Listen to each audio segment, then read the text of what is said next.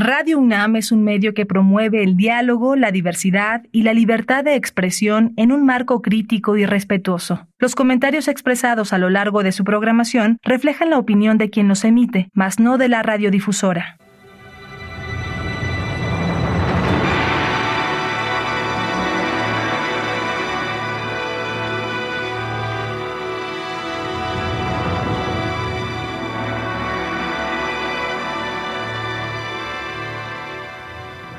Radio Universidad Nacional Autónoma de México presenta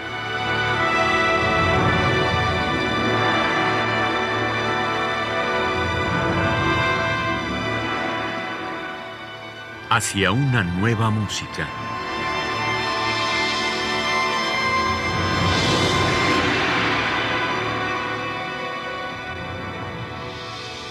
Programa a cargo de Ana Lara. Muy buenas tardes, bienvenidos a Hacia una nueva música. Soy Ana Lara y tengo el enorme placer el día de hoy de tener como invitado a Gerardo Tamés. Bienvenido, Gerardo. Muchas gracias, Ana. Muchas gracias por la invitación esta invitación que me tardé mucho en hacerla, pero eh, en justa venganza vamos a hacer tres programas con el trabajo de Gerardo Tamés, toda una vida dedicada a la música. Y me gustaría que nos platicaras un poco de tu trayectoria musical. Tú empezaste muy joven con los folcloristas, ese fue tu primer amor, cuéntanos. Sí, bueno, digamos, mis, eh, mis primero mis, mis antecedentes familiares que pues sí fueron importantes dentro de la música. Este, mi abuela fue cantante profesional, este, una tía fue también cantante profesional y directora de coros, principalmente de coros, pero también este, de, de lead, eh, de, lead barroco. Milla Domínguez se llama ella.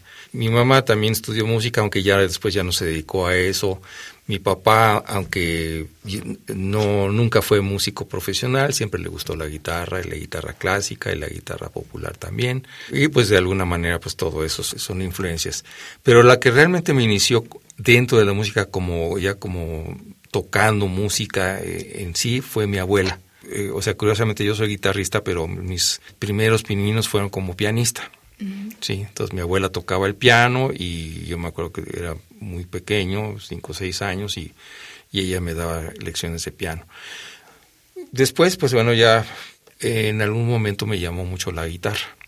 Me llamó, teníamos una guitarra rumbada y, empecé a tocarla y, y, de alguna manera pues también me, me empezó a interesar también la guitarra clásica. Entonces mis primeros estudios de guitarra clásica fueron en la Escuela Nacional de Música con el maestro Guillermo Flores Méndez. Que era el maestro de la Era el maestro, sí, sí, sí, él, era el, maestro que además daba clases en la Escuela Nacional de Música, en el Conservatorio, en la Escuela Superior de Música. O sea, él estaba, eh, era maestro de muchas generaciones, ¿no? Entonces yo tuve la fortuna de tomar clases con él.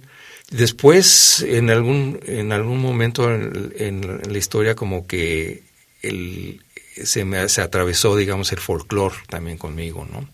Quizás una cuestión ahí que, que también fue muy determinante es que como yo viví algunos años en Estados Unidos cuando era niño, mi abuela era esposa de un cónsul y ella todos los años en las fiestas patrias organizaba cosas, porque ella como cantaba y bailaba y tocaba y, organizaba todo eso. Entonces, es ese tipo de convivencia este, con, lo mexicano en un país eh, extranjero, pues como que me, llamaba la atención y además como que me, me remitía a raíces, ¿no? Entonces, de alguna manera, siempre como que eh, quedé sensibilizado hacia la música, eh, hacia la música folclórica. Sin embargo, en los gustos de de la música en casa, pues se escuchaba ópera, se escuchaba música este, clásica para piano. Había mucho gusto por, por la, música en general, o sea, músicos de concierto, pero también la música popular. Posteriormente, pues eh, ya que tomé la guitarra clásica, eh, casi simultáneamente surge la oportunidad porque mi tía Milla Domínguez fue la fundadora del grupo de folcloristas. Y entonces se necesitaba un guitarrista. Entonces, ¿quién estaba a la mano? Pues ahí Gerardo. A ver, ¿cómo es? Entonces yo no le sabía muy bien, pero los, los otros este, miembros del, grupo que estaban ahí, que empezaban, ¿no? Eh, o sea, se empezaba a gestar el grupo porque realmente el grupo todavía no existía. Y, ya me empecé a integrar y, desde entonces, después, eh, durante ya, digamos, mi estancia en los folcloristas, que fue de 13 años, pues aprendí a tocar no solamente la guitarra, sino este, multitud de instrumentos de, de cuerda, también de aliento, de percusiones. Entonces, este tipo de música también fue como muy influyente para mí. A veces me siento como un músico anfibio, ¿no? Sí, estás en, los dos lados. Sí, estoy, estoy en los dos mundos, pero, pero creo que creo que he tomado así como que lo, mejor de los dos mundos y, siento que es una pues es una, una playa de muy muy extensa y muy completa de, de, todo esto, ¿no?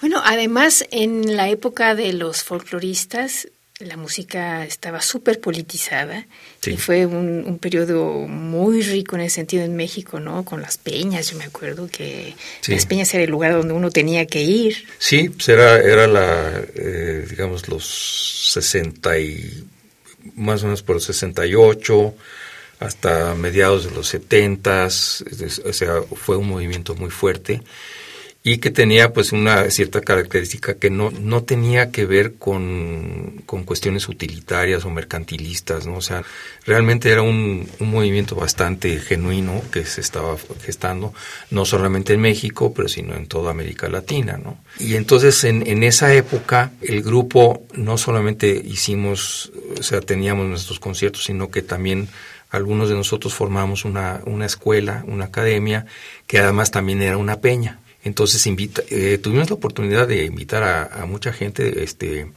de, internacional inclusive. O sea, venían desde Chabuca Granda, este, Atahualpa Yupanqui, pero por otro lado también teníamos tríos huastecos, tríos jarochos, que tocaban nada más la música, porque procurábamos que fuera lo más, eh, más cercano a lo, genuino, ¿no? Entonces, pues fue una, fue una época muy rica para mí y obviamente pues este tiene pues tiene una gran influencia en el lenguaje que yo utilizo, ¿no? Por otro lado, pues sí soy también soy este alguien con, con, un, con un perfil contemporáneo, o sea, vivo en una ciudad, este no, no, no soy persona del campo. Entonces, eso a grandes rasgos es, es mi digamos, mi, mi, formación. Entonces estuve en la escuela de música, eh, después eh, estuve también en, en, el CIEM, en el Centro de Investigación de Estudios Musicales, estudié en el California Institute of the Arts en California y, y ya, y, y después, bueno, pues ya ya lo demás lo que me ha dado la vida, bueno, si te parece, vamos a empezar a escuchar algo de tu música. Iniciemos con Arpatlán. Cuéntanos un poco de esta pieza. Arpatlán es una pieza que eh, muy especial que me comisionaron el segundo encuentro latinoamericano de arpa. Esto fue en, en 1995. Fueron estos intentos que, que han hecho de de juntar las arpas de toda Latinoamérica, pero no nada más arpas eh, eh, folclóricas, sino también clásicas, que como tú sabes hay una, una, gran diferencia en, ese tipo de arpas, ¿no? porque las arpas clásicas pues, te pueden tocar prácticamente en cualquier tono, pero hay ciertas ciertas características que tienen las arpas folclóricas que las que no las puede reproducir las, las clásicas y viceversa, ¿no? Pero entonces me encargaron una, una obra en la que las dos arpas tuvieran una relevancia, que tuvieran una cierta este, pues, importancia, ¿no? Una importancia. Entonces, eh, en ese encuentro había más de 40 arpas. ¿sí? Increíble. Sí, entre arpas, eh, las arpas clásicas, que, además venían de Colombia, venían de, Venezuela, de, Paraguay, Paraguay, Chile y todo, pero también venían, también venían arpas populares, pues, ¿no? Entonces el arpa paraguaya, hasta un arpa celta también estaba por ahí, este arpa venezolana, el arpa jarocha, y entonces todos esos se, se, se, hicieron. Y se hizo un concierto muy bonito en donde, eh, bueno, se, se, armó también con percusiones, que en, ese, en esa ocasión eh, eh, tuve el honor de que tocara el, el grupo Tambuco Eh, yo toqué la guitarra eh, y, este, y hubo otros instrumentistas que tocaron la jarana, el cuatro venezolano, este, las, percusiones en general, ¿no? Entonces se hizo esta, esta pieza y se ha, se ha hecho ya como parte de, de todos los encuentros latinoamericanos de arpa que hay, que, que sigue habiendo en el continente. Es, es como una, una pieza ya emblemática porque reúne todo. Entonces yo lo que pesqué, sobre todo los estilos populares de cada una de las arpas. Entonces es, es como un viaje. Ahora, lo que vamos a escuchar aquí no es la versión de las 40 arpas porque desgraciadamente no se hizo una, una buena versión grabada, ¿no? Entonces, yo con el ensamble eh, Tierra Mestiza hice una transcripción en donde tocamos, es decir, que se hace con una arpa y los instrumentos que son guitarra, cuatro, maracas, eh, este, y, el violín también. En esta versión que creo que no desmerece en cuanto a la esencia, o sea, en cuanto al volumen y, la proyección, pues sí es como con hablar de la diferencia entre una orquesta de cámara y una orquesta de, sinfónica completa, ¿no? Pues ha sido unas, unas piezas que también ha, gustado mucho del, del, ensamble Tierra Mestiza, que en este caso justamente le toca a, a nuestra amiga en común, Mercedes Gómez, que es parte también del ensamble. Y, ella está tocando lo que tocan todas las arpas, o sea, sí la puse en, un aprieto. Sí. Pero un feliz aprieto para ella. bueno, pues vamos a escuchar Arpatlán de Gerardo Tamés en la interpretación del ensamble Tierra Mestiza.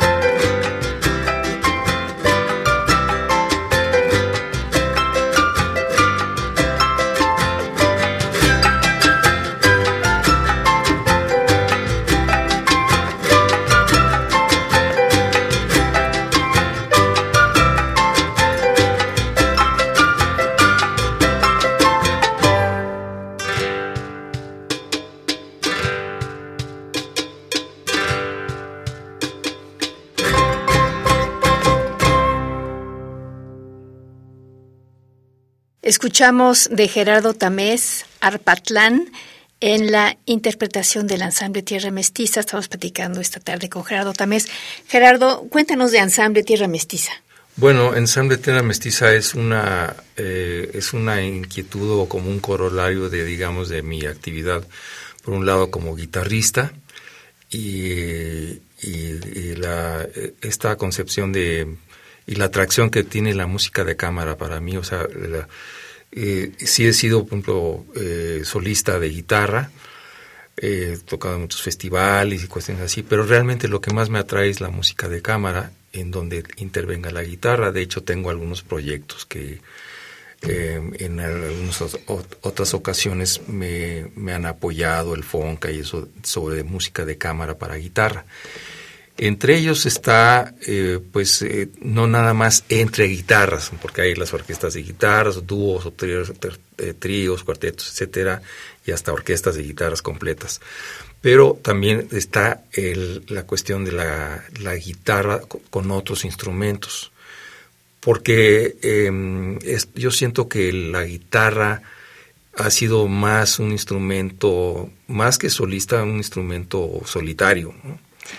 Entonces, yo creo que es, es, es tiempo de que la guitarra ya también como que conviva con, con, otros, con otros músicos instrumentistas que no sean nada más guitarristas.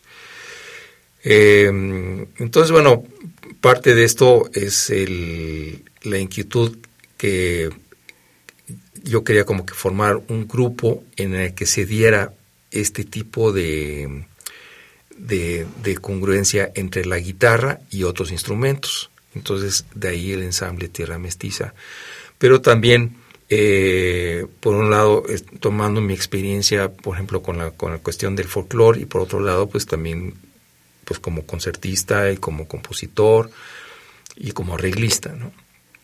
Entonces, en el ensamble no solamente tocamos música mía, sino tocamos música también de de Carlos García, otro de los eh, miembros del grupo, y hacemos arreglos. Este, yo hago muchos arreglos de música música de concierto, por ejemplo, el famoso danzón número 2 de Arturo Márquez, pues que ha sido también como, como parte de nuestro acervo y repertorio y, y, este, y pues eso lo, lo metemos dentro del concierto. Entonces, el ensamble Tierra Mestiza es un músico, es una, agrupación de cámara en donde procuramos tocar música que tenga raíces, ¿sí? No necesariamente un grupo folclórico en sí, sino un grupo que toma raíces, ya sea eh, tomando a veces piezas folclóricas, folclóricas tal cual, aunque no con la, mm, digamos, con la genuina instrumentación, como, como debe ser, porque tampoco estamos así como, sí tocamos varios instrumentos, pero no, no demasiados, como hacen los folcloristas. Y por otro lado, pues este, pues la música de concierto que también tiene sus raíces. Entonces, eso es básicamente lo que hacemos en el ensamble Tierra Mestiza, con el cual ya llevamos 18 años y yo creo que 18 años de bastante aceptación y éxito. ¿Cuáles son los instrumentos que conforman el ensamble? Sí, los, los instrumentos son flauta, violín, guitarra, guitarra barroca, eh, y luego también está la jarana, eh, y percusiones, percusiones varias, eh, y el, el, arpa creo que ya la mencioné, ¿verdad? creo que no. no, bueno, pues muy importante el arpa, sí, sí, que, no me escuche mi amiga Mercedes. Este, sí, porque además el arpa le da un, un color muy especial al, al, grupo, pero es una arpa diatónica, es una arpa clásica, que, que también ha sido, pues, es, es, ha sido interesante cómo adaptar la, el arpa clásica a giros de música tradicional, música folclórica, y yo creo que pues se ha hecho pues con bastante éxito. Sí, claro que sí. Bueno, vamos a escuchar Jícamo a cuatro. Cuéntanos de esta pieza. Bueno, en este caso es una pieza, eh, aquí sí no es del ensamble, es, es, es eh, ah, no, sí, perdón, sí es del ensamble, ¿verdad? Sí, sí, aquí tengo apuntado sí, que sí, es que tengo, tengo otra transcripción. Originalmente es una, es una pieza para cuatro guitarras, sí pero yo hice la transcripción para el ensamble. Eh, está basado sobre, sobre, ritmos este, afrocubanos. El jícamo, es, es un término que usan los, los músicos, sobre todo populares cubanos, cuando dicen que tiene mucho sabor, que tiene mucha, este, eh, mucha esencia, o sea, como que dice, tócale, tócale, pero tócale con jícamo, ¿no? O sea, sí, como dicen ahí, con, con, con jícamo. Y, y tiene dos partes. Esta, la primera es un danzón, eh, y la segunda es un, es un son, pero es un son este, también con, con ciertas métricas ya diferentes. O sea, ya, ya empleó eh, cuestiones eh, más contemporáneas, ¿no? Así como hacían eh, Bartok, Stravinsky, este, pero aunque también lo escuchamos en la música gitana o este, en fin, hay, hay muchas cuestiones de métricas así que son muy ya muy irregulares, ¿no? Pero que finalmente pues también es forma parte de, de, esto, ¿no? El lenguaje sigue, siendo un lenguaje, más tradicional dentro de lo modal, tonal, eh, pero pues es una, es una pieza que también que es muy, muy representativa de la música, eh, digamos, afrocubana y sobre todo esta parte del danzón, que es la, la danza que llegó aquí a México y que se hizo nuestra. Vamos a escuchar entonces Jícamo A4 de Gerardo Tamés en la interpretación del ensamble Tierra Mestiza.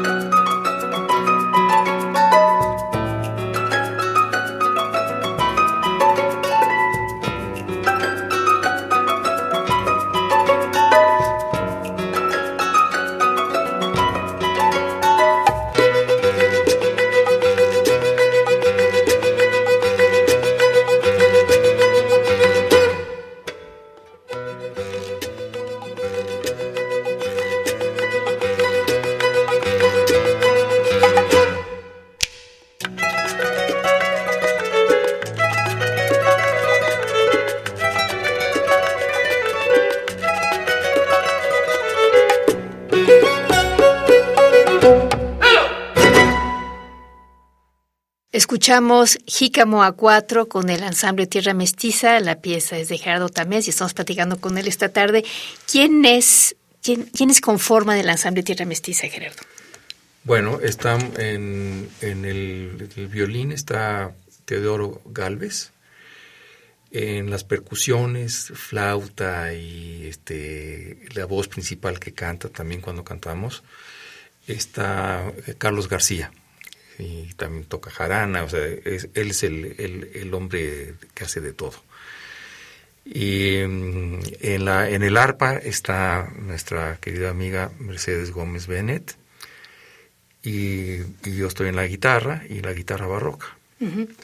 Esos somos los, los integrantes. Bueno, oyendo este jícamo, realmente se siente el placer que debe ser tocar esta música, aparte de escucharla, pero tocarla debe ser una cosa deliciosa. Yo creo que sí es, es algo muy, muy especial, ¿no? Que, que, yo, digamos, tengo el, privilegio de poder tocar mi propia música, aunque como te comentaba este, anteriormente, ya hay ciertas obras que ya no ya no puedo tocar muy bien porque es decir como que las, las estoy haciendo para gente que es un poco más virtuosa no sí.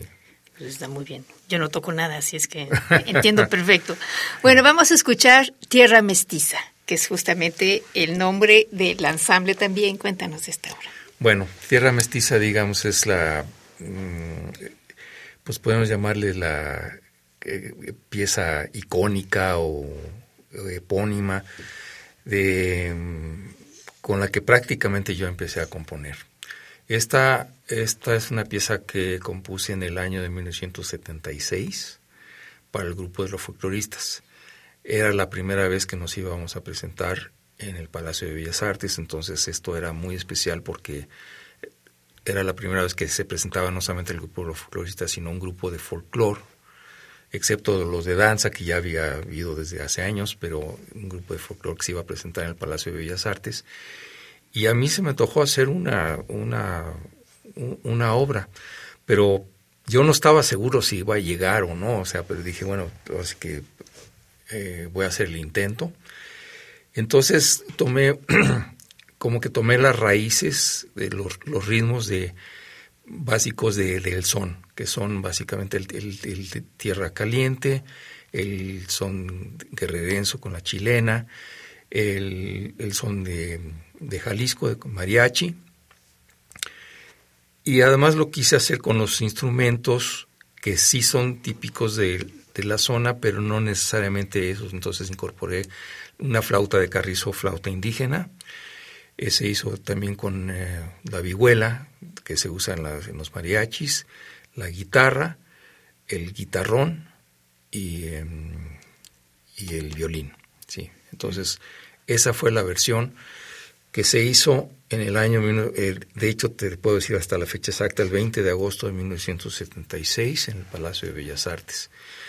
Yo tenía, eh, para mí fue una pieza muy importante, porque yo tenía duda de que si yo era, yo si tenía, si tenía madera de compositor o no. Mm.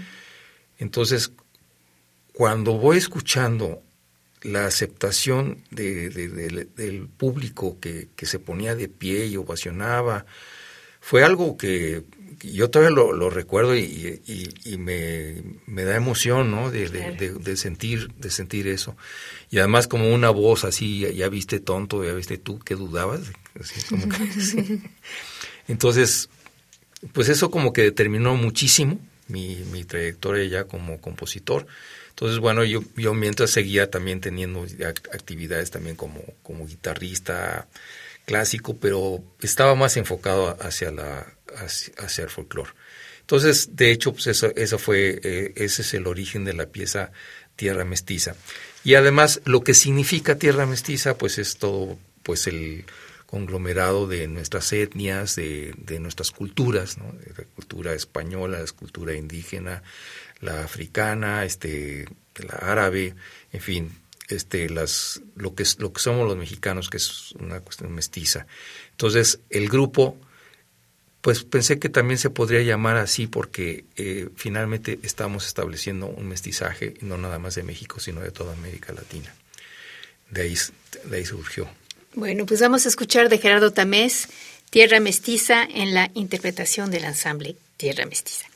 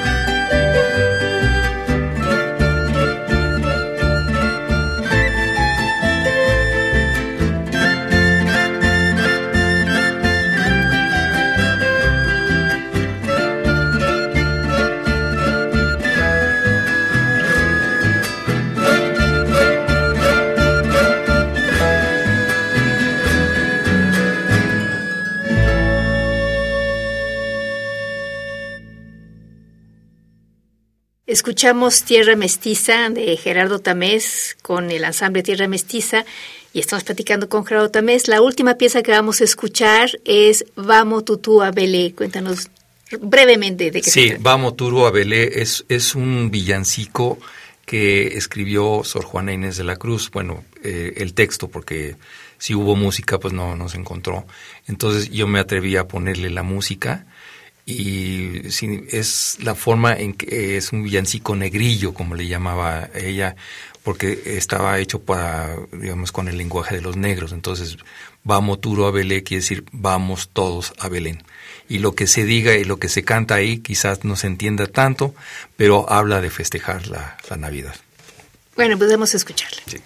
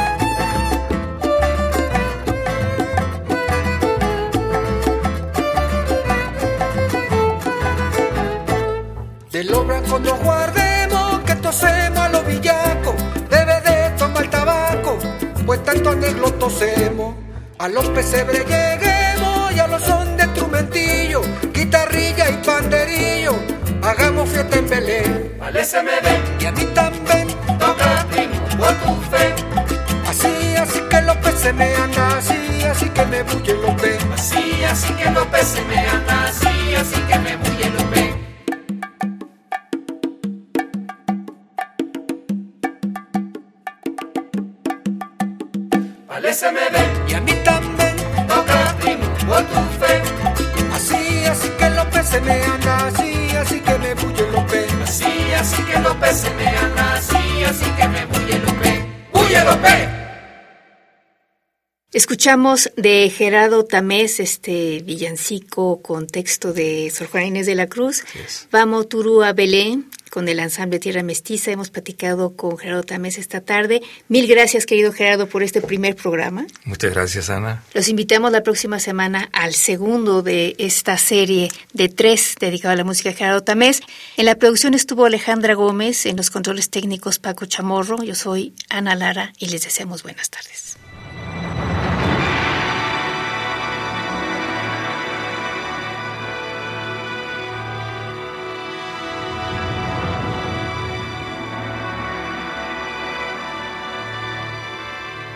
Radio Universidad Nacional Autónoma de México presentó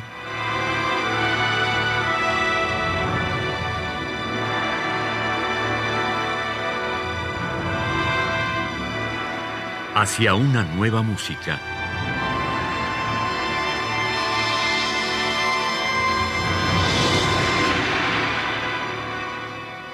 Programa a cargo de Ana Lara. Radio UNAM. Experiencia sonora.